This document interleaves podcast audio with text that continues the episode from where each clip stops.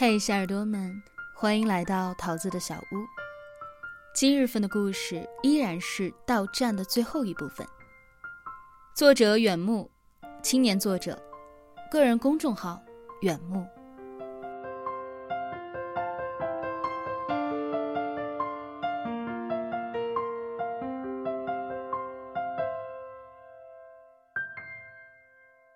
陈浩再次出现在葛城家是四天之后，他难挡葛城和姚曼热情的邀约，将自己的猫也一同带了过去。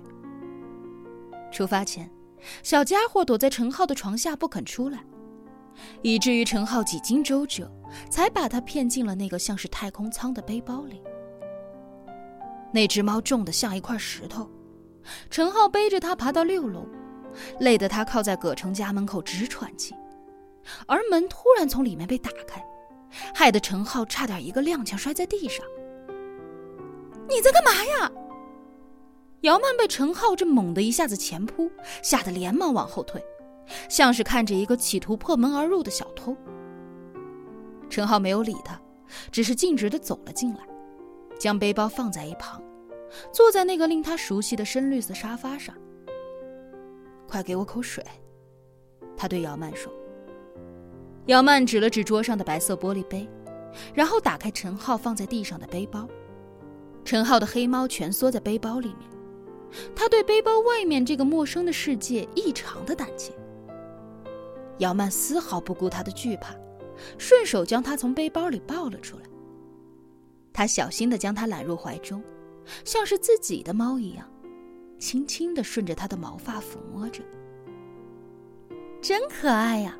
简直就是我女婿的不二人选，不过就是太瘦了，跟你一样。姚曼瞥了一眼陈浩，他正三两下把水往嘴里灌。来啦！葛城从厨房里走出来，手里还拿着一个锅铲，上面零星沾着的红油正顺着锅铲往下流，像极了此时陈浩额头上的汗水。你快看！姚曼抬起一侧的手肘。将小猫的躯体略微的往上迎。哟，小家伙挺俊的呀，跟你一个样子。我倒想自己是只猫，一天到晚有吃有喝，拉了屎也有人铲。陈浩说：“那我做着菜了啊，你先坐着啊。”葛城说完便走进了厨房。你家猫呢？陈浩问姚曼。好像在卧室里吧。说完，姚曼踏着轻盈的步伐，几下就窜进了卧室。陈浩能看得出来，今天的他异常的兴奋。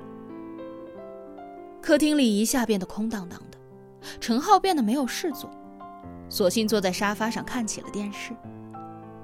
此时里面正放着贾樟柯的《山河故人》，他还记得，当时这部电影是和陆芳芝一起看的。电视上正演到沈涛和道乐坐在火车上，道乐即将离开他去墨尔本。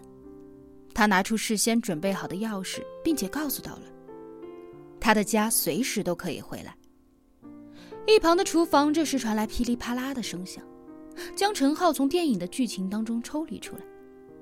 他望向厨房的方向，葛丞相正是炸着什么东西，而另一边的卧室里，姚曼咿咿呀呀的叫着。听起来，两只猫应该相处的还不错。晚饭的时候，葛城拿了一瓶红酒，三个人边喝边聊，看上去十分的惬意。这应该是陈浩近些日子以来过得最放松的夜晚了。酒精的作用下，让人紧绷的神经放松，越发的松懈。他松懈掉原本对葛城善意的戒备。在三言两语当中的酒话中，重新建制了与他新的关系。那些陈旧过往的事情，终究都在时间的流逝和人本身的成长当中，变成了被翻过去的书页，不舍且坚决。姚曼的脸上泛起潮红，她习惯性使然地靠在葛城的肩膀，双眼迷离地望着房间顶部那一顶绚烂的劣质水晶吊灯。眼中的温柔随着四散的灯光融进了整个房间里。那一刻，陈浩渐渐意识到，不管是陆芳之还是葛城，爱情，亦或是友情？到底陪伴才是感情的本质。他望着此时坐在对面的葛城和姚曼，两个人卿卿我我，暧昧缠绕。这让他想起了远在上海的陆芳芝，心想：既然自己已经无法再给别人幸福，还不如彻底的告别过去，让彼此都能够重新开始。你还爱他吗？姚曼突然问道。那一瞬间，整个房间里的情愫落在了姚曼的视线当中，聚会在了陈浩的身上。陈浩将酒杯举到眼前，轻轻的晃动着。他仔细的注视着杯中随着光影摇曳的液体，来自于身体里酒精的灼烧感，和对面目不转睛的炙热，使他陷入了沉默。他叫我去上海。陈浩将杯中剩余的酒一饮而尽，随即说道：“你知道吗？我当时真他娘的不甘心。我要是你。”我一定会去找他。葛城立马接着陈浩的话说道：“但是，没有但是，错过了就很难再遇到下一个了。顺其自然吧。有些时候可能都是徒劳而已。”陈浩拿起放在一旁的酒，将自己的杯中斟满。总之，别为难自己。姚曼对陈浩说：“他喝下自己杯中的余酒，然后起身走进卧室里。葛城也一同站起身来，他走到陈浩身旁，意味深长地拍了拍他的肩膀，然后顺势端起桌上的盘子，走进了厨房，将陈浩一个人置身在汹涌的宁静当中。他重新坐回沙发上，点着一个烟。”电视上，女主角沈涛正在空旷飘雪的荒地里跳着她以前熟悉的舞步。电影即将结束，姚曼重新从房间里走了出来，两只猫跟在她的身后，一前一后嬉闹着跑进客厅。她将餐桌上的酒杯放在茶几上，然后坐在了陈浩的身旁。能给我一根吗？姚曼对陈浩说。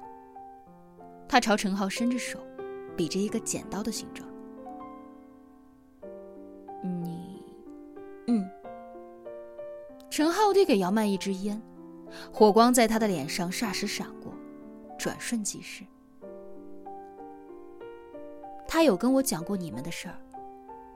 姚曼缓缓的吐出一口厚重的浓烟，他继续说道：“刚才没有给你讲。”其实我下个月就要回武汉了，家里为我安排了一份还算不错的工作。我在这边陪了他这么久，也是时候回去陪陪家人了。姚曼的话宛如一把钝色的利器，重重的敲在了陈浩的头上。砰的一声，他听见从厨房里传来的声响。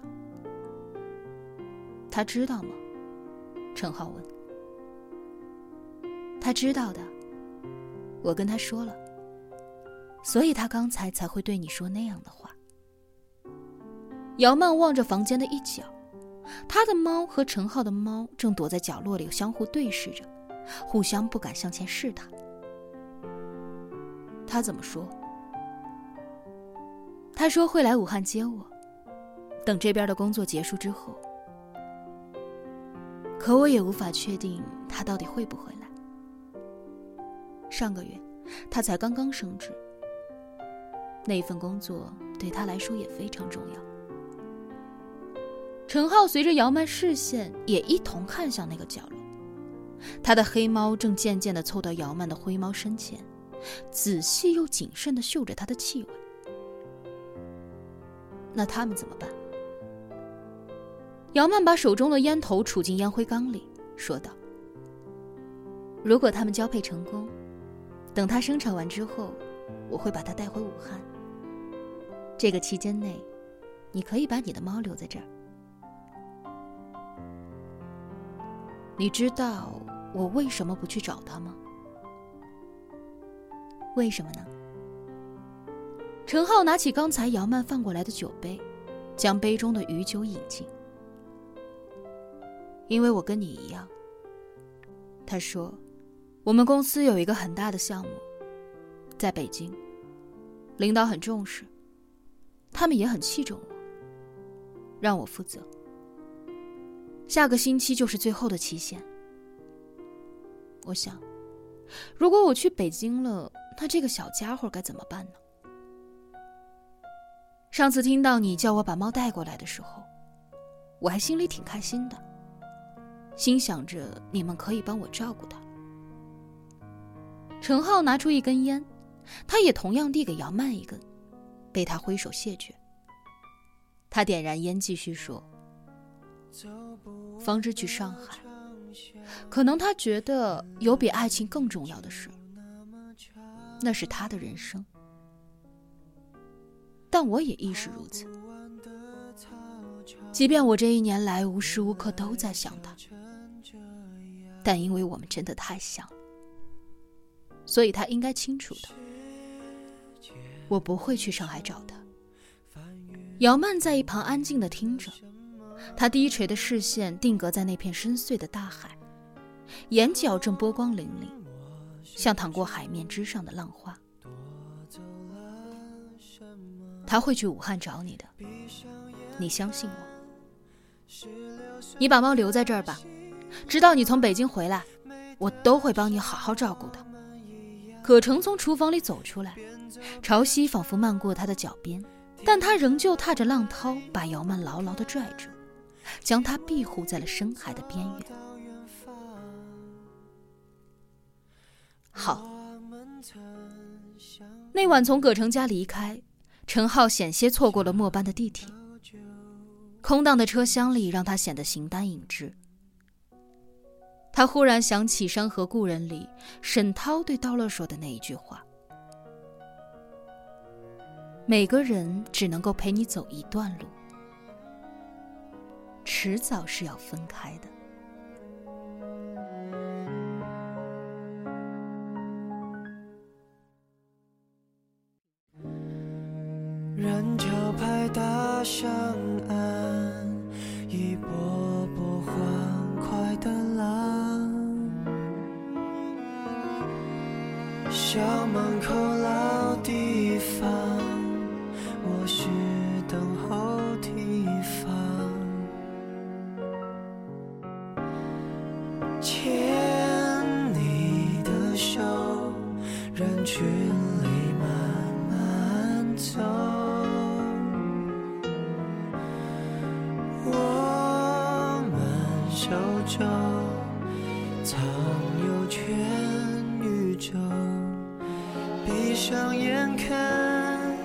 最后那颗夕阳，美得像一个遗憾，辉煌哀伤，青春兵荒马乱，我们潦草的离散，明明爱呀。